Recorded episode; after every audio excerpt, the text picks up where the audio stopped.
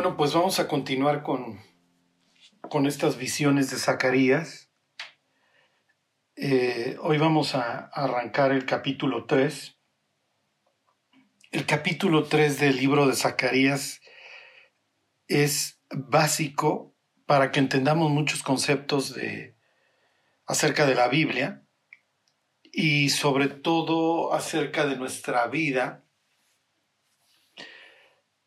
Y bueno, aquí vamos a entender conceptos como más o menos qué era un sacerdote, eh, el concepto de, la inmundicia, de la culpa, ¿sí? la culpa que, nos destruye y muchas veces nos guía.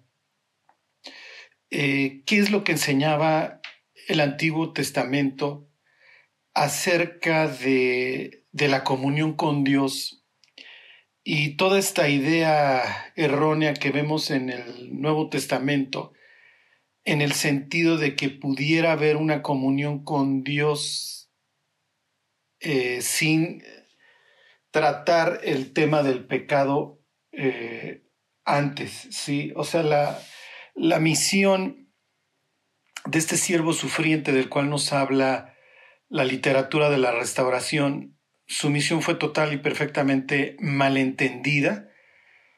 Y esto nos lo muestran los evangelios, las personas recibiendo a Cristo en su entrada triunfal con las palmas, como si fuera un macabeo que va a acabar con los romanos a, a punta de cuchillos y espadas, y los insultos que recibe de parte de los fariseos cuando está colgado en una cruz, los cuales no tienen la más mínima y remota idea de lo que está sucediendo. ¿Lo pudieron haber entendido? Sí.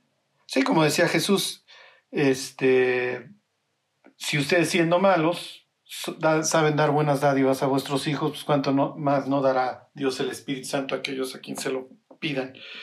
Pudieron haber tenido revelación de parte de Dios y haber entendido el capítulo 3 del libro de Zacarías, así como posteriormente el 9, cuando ven a Jesús entrar en un en un burro, pero bueno, no, no se logró y no es la idea que nos vaya a suceder lo mismo. Ok, entonces este capítulo 3 lo vamos a poner en su contexto.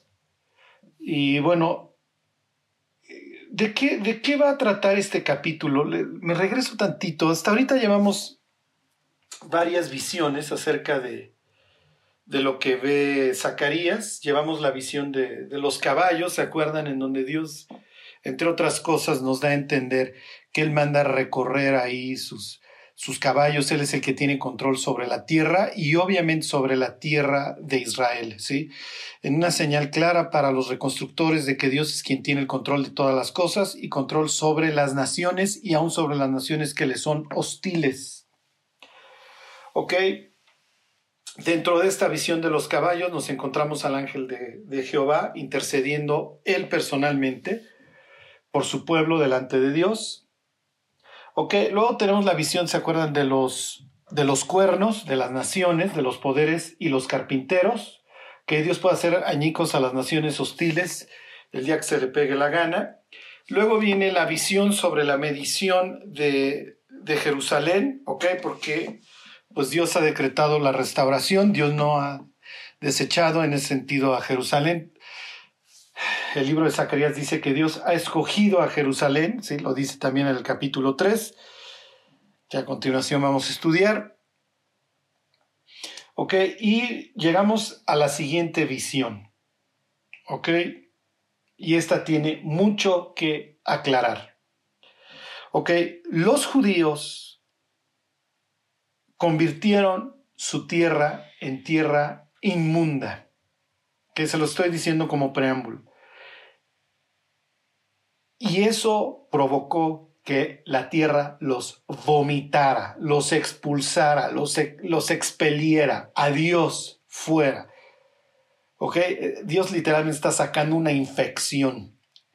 Y bajo advertencia no hay engaño. ¿Ok? Dios ya se los había dicho. Si ustedes convierten esta tierra en inmundicia, y todo esto ahorita se los explico, la tierra los va a vomitar. Y van a buscar a Dios en una tierra igualmente inmunda. ¿Y dónde acaban los judíos? Los judíos acaban en el lugar inmundo por excelencia, en Sinar, en Babilonia. ¿Ok? Entonces, no solamente es un pueblo que se corrompe, acaba en un lugar igual, acaba en Babilonia, en la confusión, en la idolatría, en la putrefacción. Y el pueblo va a regresar, y el pueblo va a regresar con cualquier clase de contaminación de una tierra inmunda. Entonces el libro de Zacarías habla de la purificación, habla de la remoción del pecado y lo trata en muchísimas ocasiones. Porque tú no te puedes sentar a la mesa con Dios apestando. No lo va a aceptar. Al grado que para la purificación de la inmundicia y del pecado derramó la sangre de su propio Hijo. Si es cierto, tenemos acceso al lugar santísimo, si es cierto, nos llevamos de piquete de ombligo con Dios, le decimos papá, le decimos Abba, ¿ok? Que es el nombre, la palabra que hasta la fecha se usa para, llamar al papá, ¿ok? Sí es cierto, pero nos hemos acostumbrado a vivir en la inmundicia. Y el cristianismo cada vez participa más de ella. Y nos hemos olvidado que servimos a un Dios que no ha cambiado y que sigue viendo la putrefacción de la misma manera y que espera de su pueblo un pueblo que pueda separar, que pueda discernir, es la misma palabra la que se usa y ahorita lo veremos, que pueda discernir entre lo podrido y lo limpio, entre la vida y la muerte, entre la luz y las tinieblas. Dios está esperando una conducta respetuosa y ejemplar de parte de su pueblo, que es un pueblo que ha constituido como un pueblo sacerdote. ¿Ok? Entonces, estos reconstructores, algunos vivieron en la tierra de Israel hecha una inmundicia, se fueron a Babilonia y luego regresaron. O sea, por donde los veas están total y perfectamente contaminados. Llegamos al dentista, entramos al quirófano, ok, nos acercamos al doctor esperando encontrar un consultorio limpio, unos instrumentos limpios.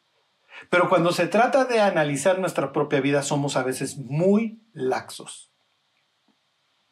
¿Ok? ¿Te imaginas entrar al dentista y que el mismo instrumento con el que le estuvieron limpiando el sarro al paciente anterior, sin pasar por ningún tipo de limpieza o esterilidad, te lo empezaran a aplicar entre las encías. Ok, Dios no está esperando menos, ¿eh? Así que si alguno se limpiara de estas cosas, dice Pablo, ¿se acuerdan? Será instrumento para honra, ¿ok? santificado, útil al Señor, dispuesto para toda buena obra. ¿Ok? Además, como dice la propia escritura, la santidad conviene a tu casa. El ser humano no fue hecho para habitar en una posilga. Y vuelvo al ejemplo que he traído todas estas semanas.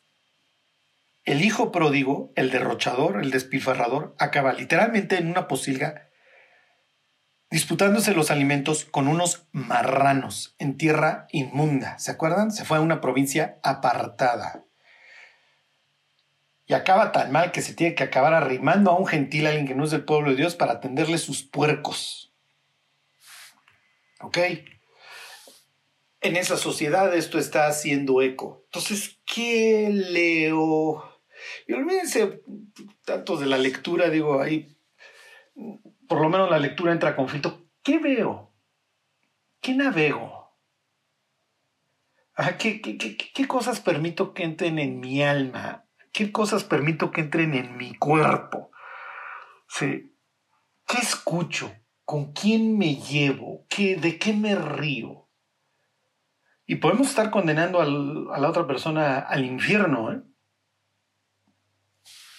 ¿quiénes son mis mejores amigos? Porque no nos vamos a salir del mundo y no nos vamos a dejar de llevar, como diría Pablo, con los, fornicarios, con los borrachos o con los maldicientes, porque en tal caso pues, tendremos que largarnos del planeta.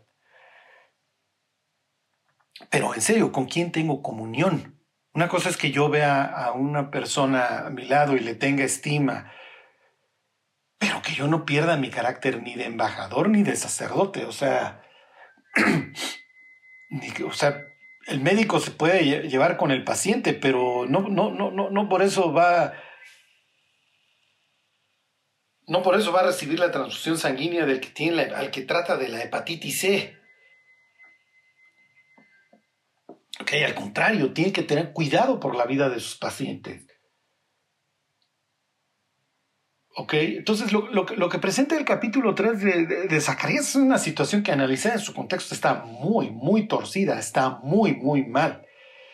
Ok, entonces, ¿de qué, qué me ¿De qué habla Zacarías? Charlie, dime ya, o sea, vamos a ir viendo todas las visiones, tratan muchos temas, pero dime de qué trata. ¿Es un aliento para, para los reconstructores? Y dentro de este aliento, los reconstructores tienen que entender algo. De nada sirve el edificio si hay pecado, si hay inmundicia, tan, tan. Entonces, el libro de Zacarías habla varias veces de este tema de la remoción del pecado, de la remoción de la inmundicia.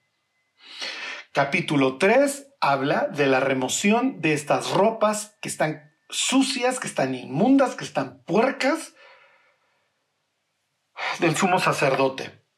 Eh, capítulo 5 se te presenta una mujer que representa la maldad, que tiene que ser contenida, ¿ok? En un recipiente y que aves inmundas se la llevan a, donde a la tierra de Babilonia, devuelvan todas estas cochinadas allá a donde pertenece. Este, ¿Cómo arranca? El capítulo 13 del libro de Zacarías. En aquel tiempo habrá un manantial abierto para la casa de David y para los habitantes de Jerusalén, para la purificación del pecado y de la inmundicia. Y en aquel día, dice el Señor de los ejércitos, quitaré de la tierra los nombres de las imágenes y nunca más serán recordados, y también haré cortar de la tierra a los profetas y al espíritu de inmundicia. Entonces, este tema se repite y se repite y se repite. Y donde más claro lo vamos a ver es en el capítulo 3 del libro de Zacarías. Si, o sea, piensen en Dios diciendo esto, si yo no quito el pecado, tú no puedes tener comunión conmigo, adiós.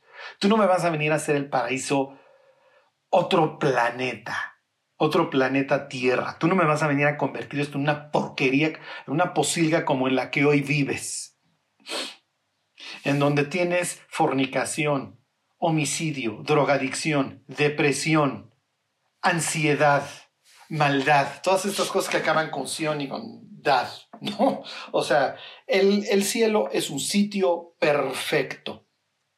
¿Quieres disfrutar la vida? Arrepiéntete, pasa por este manantial que es mi sangre, y habitarás toda la eternidad en un sitio en donde no hay clamor, ni dolor, ni muerte, ni hambre, ni sed, ni desorden, en donde puedes gozar la vida perfectamente, en donde tus hijos pueden correr por las calles del cielo sin ningún temor, no tienes abogados, no tienes médicos, no tienes políticos, no tienes, no tienes nada que tenga que ver con desorden ni caos. Ok. Entonces vamos a ver a los protagonistas de esta historia y vamos a ponerlos en su contexto. ¿Ok? Entonces vamos a entrar a esta visión, a la visión del, sumo sacerdote. Sería la cuarta dentro de estas visiones de, de Zacarías. Y vamos a ver el 3.1 y vamos a ver qué está sucediendo con el 3.1. Ok. Dice, me mostró al sumo sacerdote Josué, el cual estaba delante del ángel de Jehová, y Satanás estaba a su mano derecha para acusarle. Ok, tenemos tres protagonistas, más los que se vayan añadiendo en esta historia. Pero estos son los tres protagonistas este, con los que arranca la historia. El sumo sacerdote, de hemos estado hablando, número dos, el ángel de Jehová. Los que se estén incorporando a estas pláticas o no hayan escuchado las previas, por favor, escuchen la de quién es el ángel de Jehová. Y número tres, tenemos al adversario, ¿ok? Tenemos al Satán. Es la palabra, la misma palabra. Satanás está en el hebreo, está Satán, ¿ok? Literalmente quiere decir enemigo o adversario, ¿ok? Está bien, esos son los tres. Les continúo con la historia. Versículo 2. Y Jehová dijo a Satanás, Jehová te reprenda. Ok, esto es bastante extraño. Jehová dijo que Jehová te reprenda. Jehová te reprenda, oh Satanás, Jehová que ha escogido a Jerusalén te reprenda. ¿No es este un tizón arrebatado del incendio? Ya veremos qué implica toda esta historia. Ok, no creo que hoy lleguemos. ¿Por qué hay esta discusión entre el ángel de Jehová y el, y el ángel y Jehová le dice a, Satanás, Jehová te reprenda, pero bueno, los que escucharon la del quién es el ángel de Jehová, ya saben por qué le dice que Jehová le dice, Jehová te reprenda. Ok. Y luego dice versículo 3, y Josué estaba vestido de vestiduras viles y estaba delante del ángel. Ok. Entonces tenemos al sumo sacerdote que está delante de Dios, ¿ok? Está delante del ángel, delante del ángel de Jehová, con vestiduras viles. Esto, puesto en su contexto, implica que Dios te mate, ¿ok? Que te mueras. Un sacerdote no puede presentarse delante de Dios inmundo. Ok, esto ya se los he dicho y se los voy a repetir y quiero que hagan un inventario de su vida después de que escuchen esto. Para Dios y para los israelitas hay cosas que son sagradas. Hay lugares que son sagrados. Hay cosas que son sagradas. Hay personas. ¿Ok? Que son en ese sentido sagradas o dedicadas o apartadas, especiales. ¿Ok? Hay tiempos que son sagrados, que son especiales y cuya transgresión implica la muerte. Así de fácil. ¿Ok? Bueno, para los israelitas y para Dios hay cosas que son inmundas. ¿Ok? Hay actividades que son inmundas e implican la muerte. Hay cosas que son inmundas y que implican una contaminación en la persona y que impiden una correcta comunión con Dios. Ok.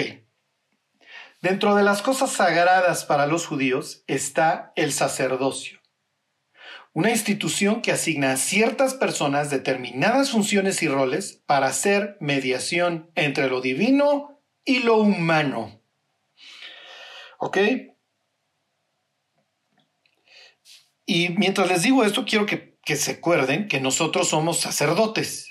O sea, ese, lenguaje nos lo aplica a nosotros el Nuevo Testamento, nos lo aplica Pedro, nos lo aplica el Apocalipsis, ¿ok?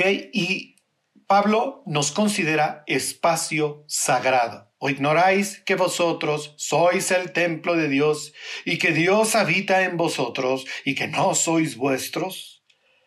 ¿Ok? Bueno, aquí tenemos a un sacerdote, al sumo sacerdote, que regresa de la inmundicia de Babel con miras a la reconstrucción del sitio sagrado. Y una vez que el sitio sagrado le hace el templo esté reconstruido, él tendrá la obligación de purificar varias cosas. El templo, la tierra y a las personas. Sí, pero resulta que la persona que, que tiene la obligación de llevar a cabo la purificación, él mismo está inmundo. Espero que esto nos, esté afectando a cada uno de nosotros, lo que les estoy diciendo. O sea, piensen en Jesús. ¿Cómo le dices al de enfrente que trae, la, trae una rama en el ojo cuando traes un poste? Sí, bueno, pues es que es más fácil ver la inmundicia del de enfrente. Pues sí, mi cuate, pero a ver si empieza a ver la del espejo. Esto es como ir al nutriólogo y que el nutriólogo pese 130 kilos, sea hipertenso, tenga diabetes y esté a punto de morir por su mala alimentación. Digo, no es el nutriólogo que quieres ir a ver. Pero esto es más grave. Esto es todavía más grave. Porque a los judíos ya, ya los vomitó la tierra, entonces lo último que quieres es que te vuelva a vomitar. Ok, cuando Dios extrae a su pueblo del horno de hierro, de otro sitio inmundo como es Egipto, le da una constitución, le da su ley.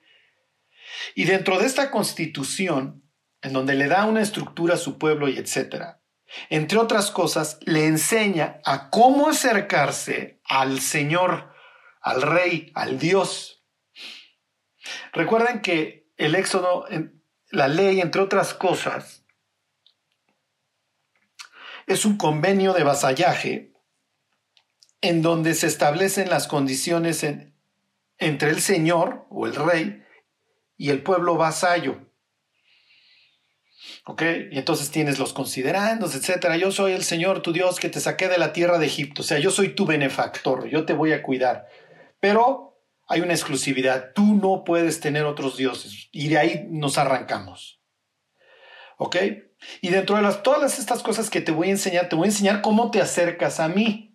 Porque yo, yo soy un Dios tan cercano que yo voy a vivir contigo, pero te voy a enseñar cómo me haces mi casa, quién entra a mi casa, quién no entra a mi casa. Entonces yo te invito a que mañana, si tu teléfono falla, te presentes ahí en la oficina de Carlos Slim echando de gritos, vas a ver si te recibe. Ajá. Carlos Slim es un ser humano, cualquiera. ¿Ok? Eh, un ser humano. ¿Ok? En este caso no te estás acercando a un ser humano, te estás acercando al Dios de dioses. Entonces no es que nada más llego y me meto a su oficina. ¿Ok? Hay todo un procedimiento.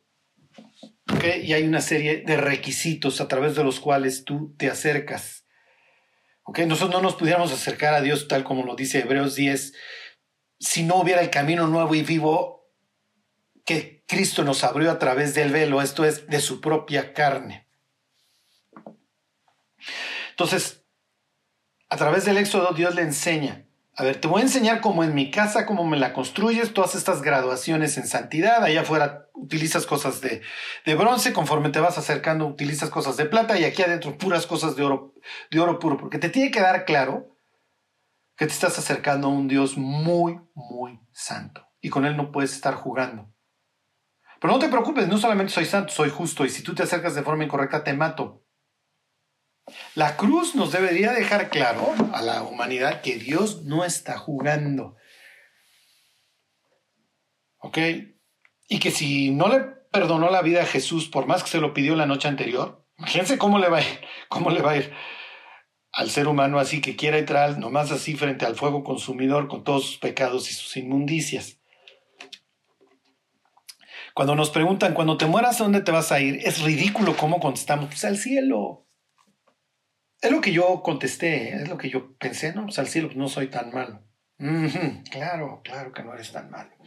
Bueno, fíjense, entonces, ya estamos en el Éxodo, te voy a enseñar cómo te vas a acercar a mí. Solo una familia se va a acercar a mí. Dice Éxodo 29:9, le ceñirás el cinto a Aarón y a sus hijos, y les atarás las tiaras y tendrán el sacerdocio por derecho perpetuo, así consagrarás a Aarón y a sus hijos. Que aquí ya empieza a hablar de cosas que el sacerdote porta para oficiar delante de Dios, aquí habla de las tiaras.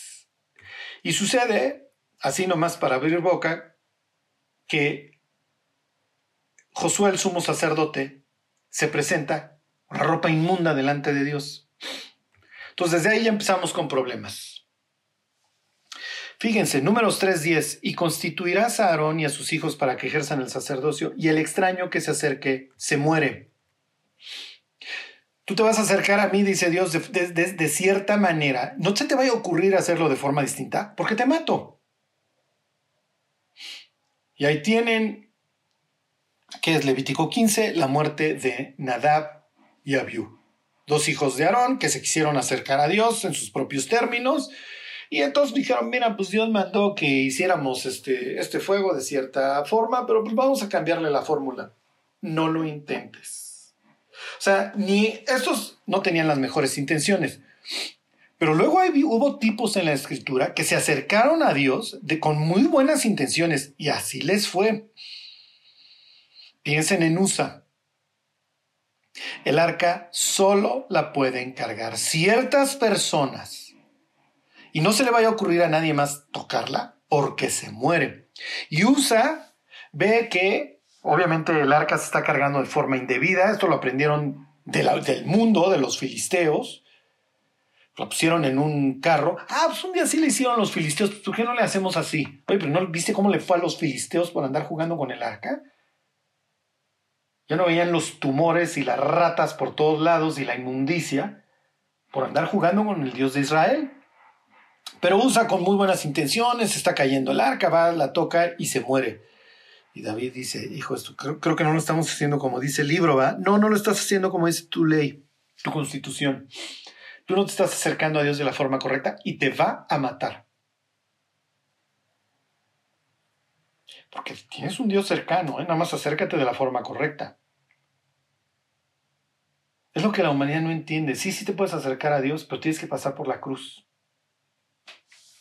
en donde literalmente vomitas tu orgullo y te sometes al Señor y entras en ese, bajo ese pacto con Dios. En donde hay niveles. Dios está allá arriba y tú estás aquí abajo. ¿Ok? Bueno. Entonces, Aarón y sus hijos quedan constituidos para que ejerzan el sacerdocio. Y el sacerdocio implica un origen divino, un llamamiento santo y peligroso que implica lo que, lo cual pues, obviamente se implica por el acercamiento a un Dios santo. ¿Ok? Les voy a leer 1 Crónicas 23:13 y dice, y Aarón fue apartado.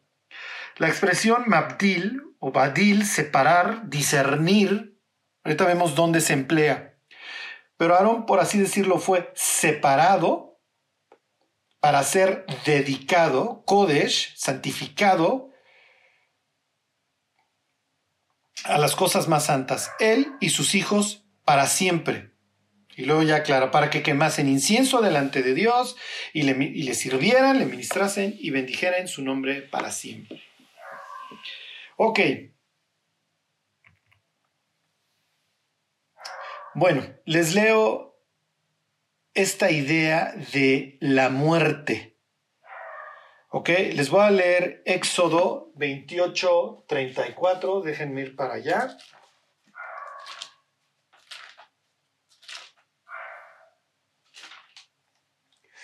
¿Dónde estoy? Ok, a ver.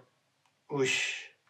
Dice, el sacerdote tiene que traer Ahora sí, una campanilla de oro y una granada, otra campanilla de oro y otra granada en toda la orla del manto alrededor.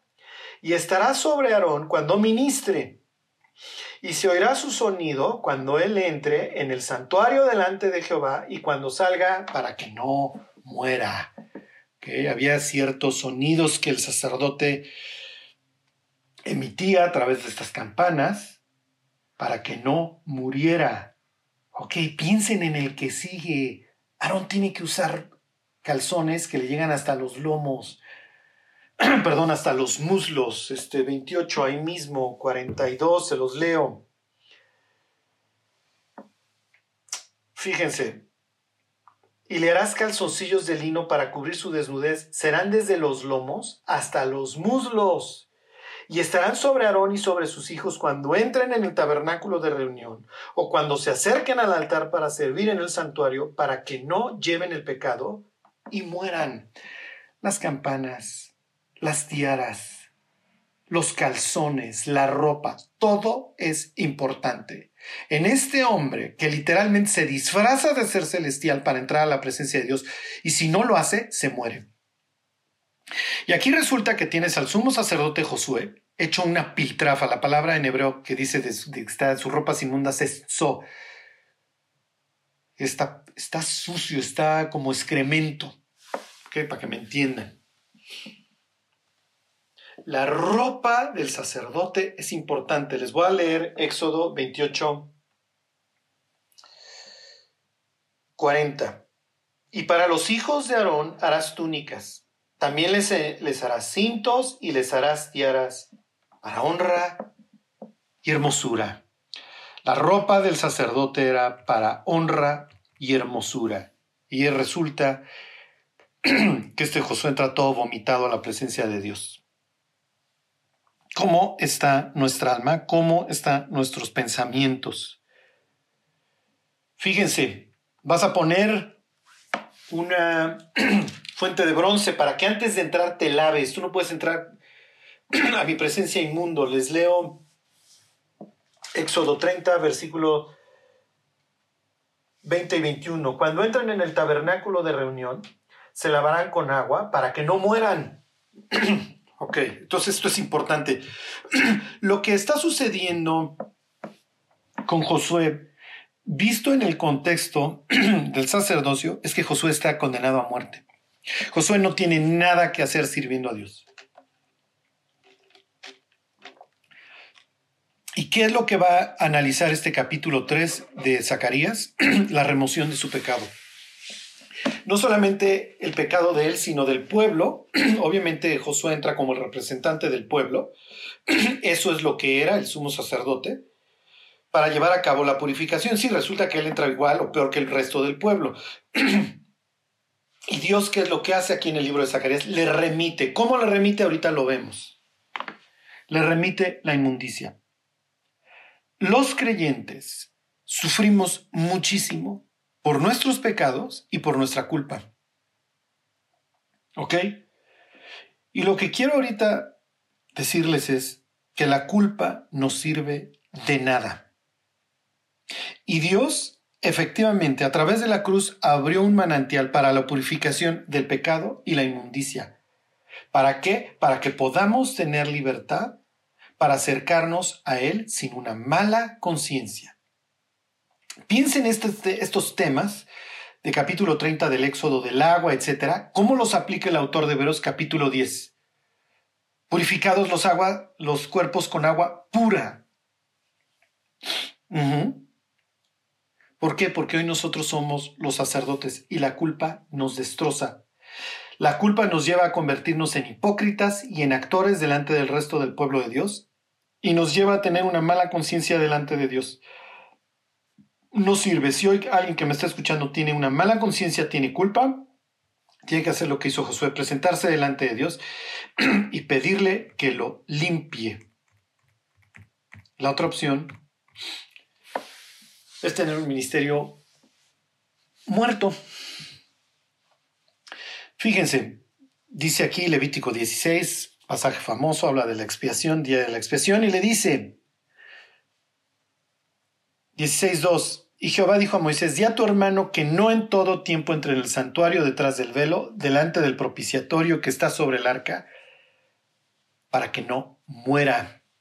Entonces este llamamiento es mortal, ¿eh? Sale de ser mejor buzo de una petrolera,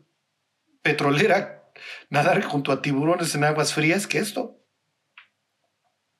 Fíjense 16.13 Levítico, y pondrá el perfume sobre el fuego delante de Jehová, y la nube del perfume cubrirá el propiciatorio que está sobre el testimonio para que no muera. Tú no me puedes entrar apestoso. ¿Ok? Y como imparto de la base que estás, que eres un ser humano putrefacto, cuando entres conmigo me vas a traer así un incienso bien bonito y vas a hacer una nube así bien bonita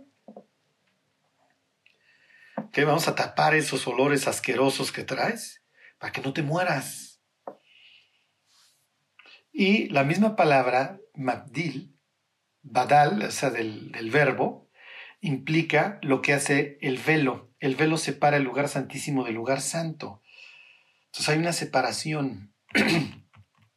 ok, aquí viene muy, muy importante. Levítico 10:10, si me hacen el favor de ir para allá. El sacerdote no va a andar de borracho. Que el sacerdote dice 10:9. Tú y tus hijos contigo no beberéis vino ni sidra cuando entréis en el tabernáculo de reunión, para que no muráis nuevamente. ¿Ok? Ese esto es un estatuto perpetuo. ¿Para qué? Para que tú puedas separar, badal, entre lo santo y lo profano, y entre lo inmundo y lo limpio. Ok, sacerdote, tú divides lo profano de lo santo, lo limpio de lo inmundo. ¿Por qué? Y aquí viene lo más importante, por favor. El sacerdote es el encargado de sostener y restablecer el orden establecido por Dios.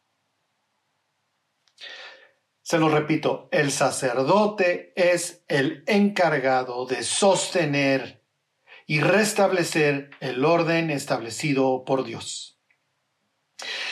El verbo vadal aparece donde creen por primera vez. Claro, claro, claro, a donde arranca toda la historia de caos y orden. Génesis capítulo 1. Y separó Dios la luz de las tinieblas, y separó Dios las aguas, y separó, y separó, y separó. Cuando Dios ordena el caos, lo hace separando cosas, la luz de las tinieblas, las aguas de arriba, de las aguas de abajo, etcétera, etcétera, etcétera. ¿Ok?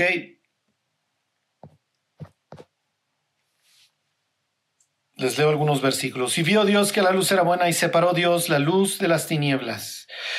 1.6. Luego dijo Dios, hay expansión en medio de las aguas y separe las aguas de las aguas. 1.14 dijo luego Dios, haya lumbreras en la expansión de los cielos para separar el día de la noche, etcétera, etcétera, etcétera. El sacerdote separa entre lo santo y lo profano, entre lo inmundo y lo limpio. Ya ven en su contexto lo que está sucediendo en Zacarías 3. No es, no está bien. Alguien, algún sacerdote que hubiera hecho su tarea, estaría rasgándose las vestiduras viendo lo que está pasando ahí. Los judíos tienen que separar lo santo de lo profano. Ellos no pueden, por ejemplo, sus leyes alimentarias. Tú tienes que hacer, les voy a leer Levítico 11, 47, tú tienes que hacer diferencia entre lo inmundo y lo limpio, entre animales que se pueden comer y los animales que no se pueden comer. Un animal depredador es un animal relacionado con la muerte. Ese no te lo vas a comer. Lo inmundo está relacionado con la muerte, lo santo con la vida. Entonces, depredador, tú no comes, tú te comes tu vaquita, ¿ok? tú te comes tu ovejita que andan comiendo hierba. Pero alguien que se comió algo muerto, tú no te lo vas a comer. Algo que se comió algo muerto, tú no, y que anda sobre sus garras y eso, tú no te lo comes. Tú no vas a comer buitre. Tú no vas a andar comiendo un animal carroñero, está asociado con la muerte. Tú no puedes cometer actos inmundos, tú no puedes meter con la esposa de tu compadre. Es una inmundicia, te cuesta la vida. Tú no puedes andar generando muerte, tú no puedes ser un asesino, te mato. Eso te condena a muerte, tú no puedes cometer actos inmundos. No puedes meterte con alguien de tu mismo sexo, ¿ok? Tú estás generando, lejos de generar vida, estás generando muerte. Lejos de consolidar un matrimonio y el orden establecido desde el Génesis, tú traes muerte, tú traes mala conciencia, tú traes inmundicia. Sorry, lo lamento. Hay un solo Dios y es santo y le gusta la paz, le gusta el gozo le gusta la templanza, le gusta esto del orden, le gusta esto de vivir en paz. No le gusta la ansiedad, no le gusta la mala conciencia, no le gusta el dolor, no le gusta la depresión y por eso le gusta el orden, abomina el caos. Ok, esta expresión de tohu y bohu, ¿se acuerdan? Tohu bohu, desorden y vacío, nos lo encontramos en el Génesis y luego nos lo encontramos en Jeremías 4:23, en donde Jeremías literalmente dice, y vi la tierra y estaba tohu y bohu, desordenada y vacía. Ok, Josué, ya regresaste a una tierra que está desordenada y vacía. Por favor, procede para empezar a distinguir, a separar lo profano de lo, de lo santo. Empieza a restaurar el orden pues ¿cómo empiezo si resulta que yo soy el primero que está hecho una inmundicia? Mm, ok, estamos en problemas.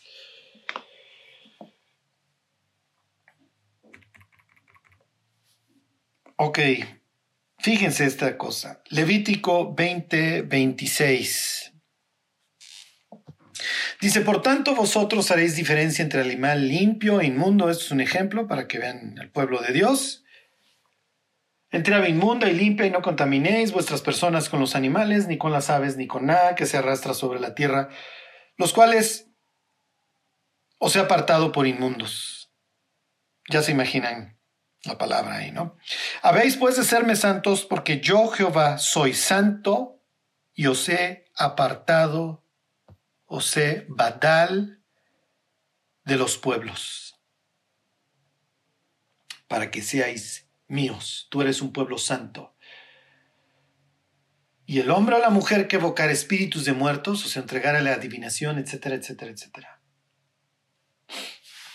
Hay cosas que tú puedes hacer, pero yo te, así como separé la luz de las tinieblas, yo te, yo te separé a ti. Hay pueblos inmundos y hay pueblo santo. Tú eres ese pueblo santo.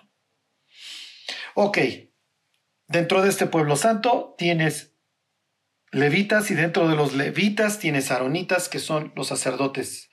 Les leo Éxodo 28.2 y harás vestiduras sagradas, Aarón tu hermano, para honra y hermosura. Cuando él se acerque a mí, tiene que entender que su vida está corriendo peligro, porque se está acercando al fuego consumidor. ¿Ok? Y no se puede presentar nomás, nomás así. Hay cosas que el sacerdote tiene que entender que son sagradas. Entre otras, él mismo está separado. Ok. Y Josué, bueno, se echa una piltrafa. Ok, en problemas. Y delante de Dios para acabar. Y por si fuera poco, un ser celestial ahí, un adversario acusándolo. Digo, la escena no pudiera ser peor si la analizamos. Lo que, ¿qué, es lo que seguiría, ¿Qué es lo que seguiría normalmente en esta historia? Que así como Usa o Nadab y Abiú murieron, que él muriera en ese instante de perdiz. Es una leprita en la frente como Usías para que aprenda a no andar jugando con las cosas sagradas. Para que entienda que es inmundo y que no nomás es que se me antoja agarrar el incensario. Ese gran rey, mi rey favorito de todos los reyes de Israel, bueno, de este caso de Judá, que es Don Usías, subiéndose al ladrillo y mareándose. Bueno, fíjense. Les leo números 18, 22. Y no se acercarán más los hijos de Israel al tabernáculo de reunión para que no lleven pecado por el cual mueran. Bueno, entonces digo, ya, ya quedó esto claro. El uno de los protagonistas de esta historia está en severos problemas y su destino natural debe de ser la muerte.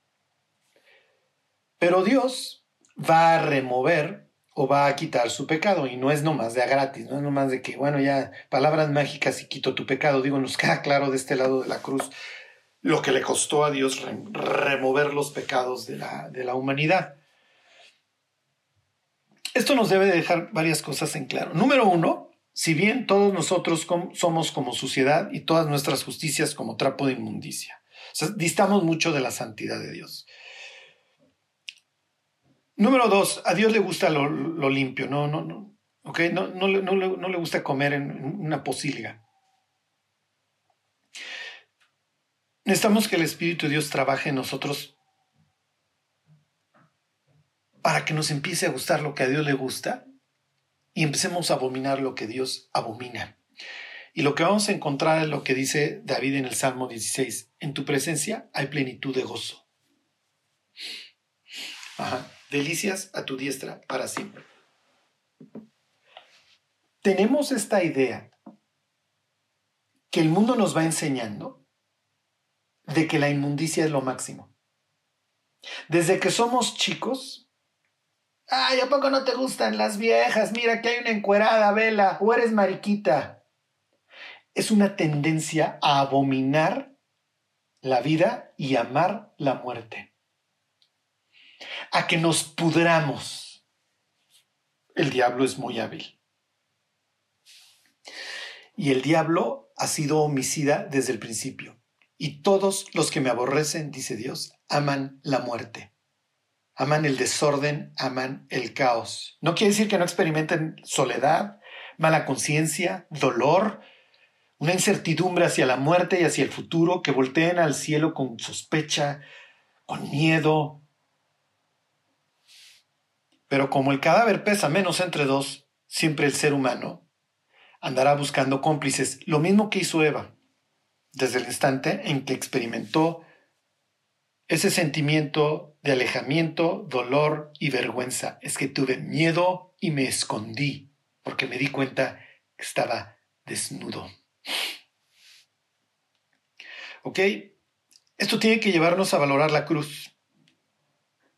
Dios no nos echó ahí un, un gel desinfectante.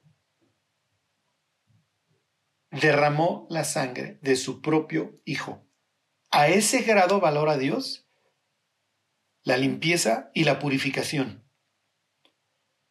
¿Para qué? para que nosotros pudiéramos volver a nacer y ser libres. Libres del pecado y libres de algo que destruye nuestra vida que se llama culpa. Si tú conoces personas que viven guiados por la culpa, sabes el infierno que viven y que implica vivir cerca de ellos. La culpa no le hace bien a nadie. La culpa sirve para que el ser humano pueda correr al pie de la cruz. Cuando no lo hace, simple y sencillamente la culpa le va a seguir destruyendo y destruyendo su espalda hasta que lo deje total y perfectamente deforme. Y así como Josué está delante de Dios inmundo, cada vez que nosotros pecamos, presenciamos la misma escena. Estamos frente a Dios, ahí está el ángel de Jehová, el abogado, ahí está el acusador, ya estamos nosotros en problemas. ¿Y qué, cuál es la solución? Y sobre esto seguimos la próxima semana. Si decimos que no tenemos pecado, nos engañamos a nosotros mismos y la verdad no está en nosotros. Si confesamos nuestros pecados, Él es fiel y justo para perdonar nuestros pecados y limpiarnos de toda maldad. Dios abrió una forma o nos dejó una forma para vivir sin mala conciencia que se llama la confesión. Y dijera David, no se equivoquen, ¿eh? No es a otra persona. Dice Salmo 32, entonces dije, confesaré mis transgresiones al Señor y tú perdonaste la maldad de mi pecado. No quiere decir que no traiga salud muchas veces, es el vomitar, el, decirle a alguien discreto, oye, pues hice esto y me siento muy mal y desahogar. ¿Ok? No quiere decir que esto no, no, haga bien. Pero primero que ofendemos con nuestras faltas es a Dios. Y Dios quiere que tengamos una comunión sin interrupciones frente a Él. Así que cada vez que pequemos, tenemos de dos o nos montamos en nuestro orgullo y, ay, es que soy de lo peor y nos flagelamos y, ay, es que sí soy de lo peor, que es simple y sencillamente darle cuerda a nuestro orgullo y quedarnos en nuestro jugo. O vamos delante de Dios, le decimos, Dios, hice A, B y C, perdóname, lo reconozco. Oye, Carlos, pero Dios ya sabe lo que hicimos, sabe todos nuestros pensamientos. Pero lo que Dios está esperando de nosotros es que lo reconozcamos. Porque Dios está partiendo de la base de que somos seres libres, no robots. Y tenemos la posibilidad o de regodearnos en nuestros pecados, aún sea flagelándonos, o de vomitarlos confesándolos. Entonces este libro de Zacarías enseña muchísimo para todas aquellas personas que queremos servir a Dios. Y efectivamente Pablo se lo resume a, Timoteo. Si alguno se limpia de estas cosas, será instrumento santificado. ¿Ok? Será instrumento para honra, santificado, útil al Señor y dispuesto para servirlo, para toda buena obra. Ok, mis queridos sacerdotes, el sacerdote es el encargado de sostener y restablecer el orden establecido por Dios. Que no haya caos, que no haya desorden y vacío. Empezando por nuestra vida y haciendo todo lo que Dios nos mande para lograrlo en la vida de las personas que nos rodean. Que Dios los bendiga.